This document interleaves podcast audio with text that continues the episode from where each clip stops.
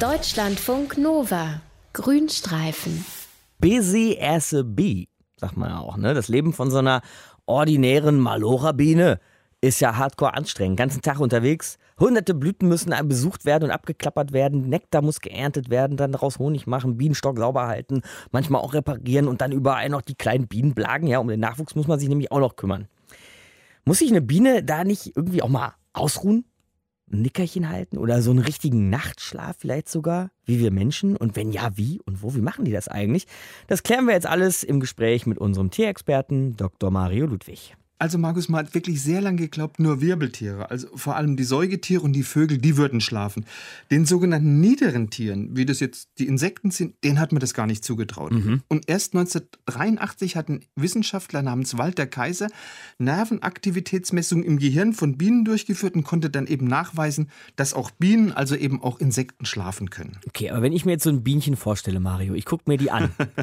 Woran soll ich jetzt erkennen, ob die wach ist oder ob die schläft? Legt die sich auf dem Rücken oder auf die Seite oder wie macht die das? Nein, die schläft weder auf dem Rücken noch auf der Seite. Die bleibt beim Schlafen einfach auf der Stelle sitzen und lässt ihre Fühler hängen. Mhm. Aber man konnte noch eine weitere Schlafstellung identifizieren. Die Bienen, die klemmen sich einfach mit dem Kopf und mit dem Hinterleibsende so zwischen zwei Waben fest und dann lassen die wirklich ganz entspannt ihre Fühler und ihre Beine baumeln. cool. Also so eine Art Bienentiefenentspannung. Und da bleiben die in dieser Stellung so bis zu 30 Minuten völlig regungslos. Aber du kannst auch sehr gut am Hinterleib erkennen, ob so eine Biene schläft oder ob die nicht schläft. Mhm, am Hinterleib, was passiert da? Oder passiert da nicht mehr vielleicht? Da passiert nicht mehr. Also ja. wenn eine Biene aktiv ist, also wenn die sich anstrengt, dann wippt ihr Hinterleib immer so ganz schnell auf und ab. Weil mit dieser Bewegung, da pumpen die Bienen eben Sauerstoff in ihre Tracheen. Tracheen, das ist so ein ganz verzweigtes Röhrensystem im Körper. Das dient der Atmung von Insekten. Wenn jetzt aber eine Biene schläft, dann braucht die natürlich deutlich weniger Sauerstoff und dann bewegt sich eben ihr Hinterleib nicht so oft auf und ab, der ist dann schön ruhig. Bienen sind ja wirklich sehr interessante Tiere, ne? haben eine Menge interessante genau. Eigenschaften. Deshalb sind sie ja auch relativ gut erforscht. Aber woher weiß man es alles ganz genau? Also ganz viele von diesen neuen Erkenntnissen, die man über Bienen hat, die kommen von einem Würzburger Wissenschaftler namens Jürgen Tautz. Das ist so ein bisschen äh, der, der Star-Bienenforscher. Ja. Und von seinem Team. Und die haben so eine Bienenüberwachungstechnik äh, entwickelt, so ein Bienenüberwachungssystem, das heißt HOBOS. HOBOS, das steht für Honeybee Online Studies und da arbeiten die mit verschiedenen Kameras, mit Sensor, mit Messtechniken. Und da wird das Geschehen in so einem Bienenstock wirklich rund um die Uhr erfasst. Mhm, kann man den Bienchen schön auf die Pelle rücken. Genau. Ja? Und dann kann man auch sehen, äh, wo die schlafen. Haben die vielleicht Schlafplätzchen, also Schlafzimmer im Bienenstock? Du wirst lachen, die Bienen, die schlafen nach Berufsgruppen getrennt. Also im Bienenvolk sind ja die Aufgaben verteilt. Da gibt es jetzt erstmal die Indienstlerinnen, das sind die Bienen, die die Waben reinigen, die die Brut füttern, die die Königin füttern, die Wachs produzieren, die Waben bauen. Ein Job, den machen die jungen Bienen. Und diese Indienstlerinnen, die schlafen in den leeren Zellen von den Waben so ganz nah beim Zentrum vom Stock, also meistens im Brutbereich, weil dort sind sie wahrscheinlich bei diesem wusseligen Treiben, das in so einem Bienenstock herrscht, wahrscheinlich am ungestörtesten. Und die durchlaufen dabei mehrere Schlafphasen, also sowohl am Tag als auch in der Nacht.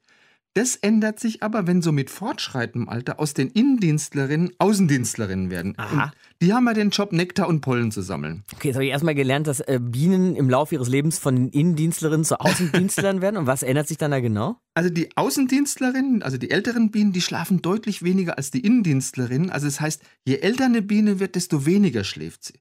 Die Außendienstlerinnen, die haben auch im Gegensatz zu den Innendienstlerinnen auch einen ganz klaren Tag-Nacht-Rhythmus.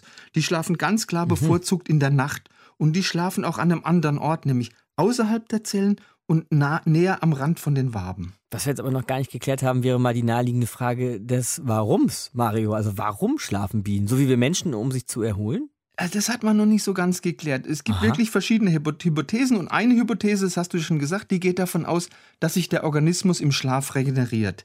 Es gibt noch eine andere, die sagt, der Bienenschlaf ist eine Energiesparmaßnahme. Mhm. Und dann gibt es noch eine dritte Hypothese, und die sagt, im Schlaf, da werden wichtige von unwichtigen Informationen getrennt, dass das Gehirn einfach nicht überladen wird.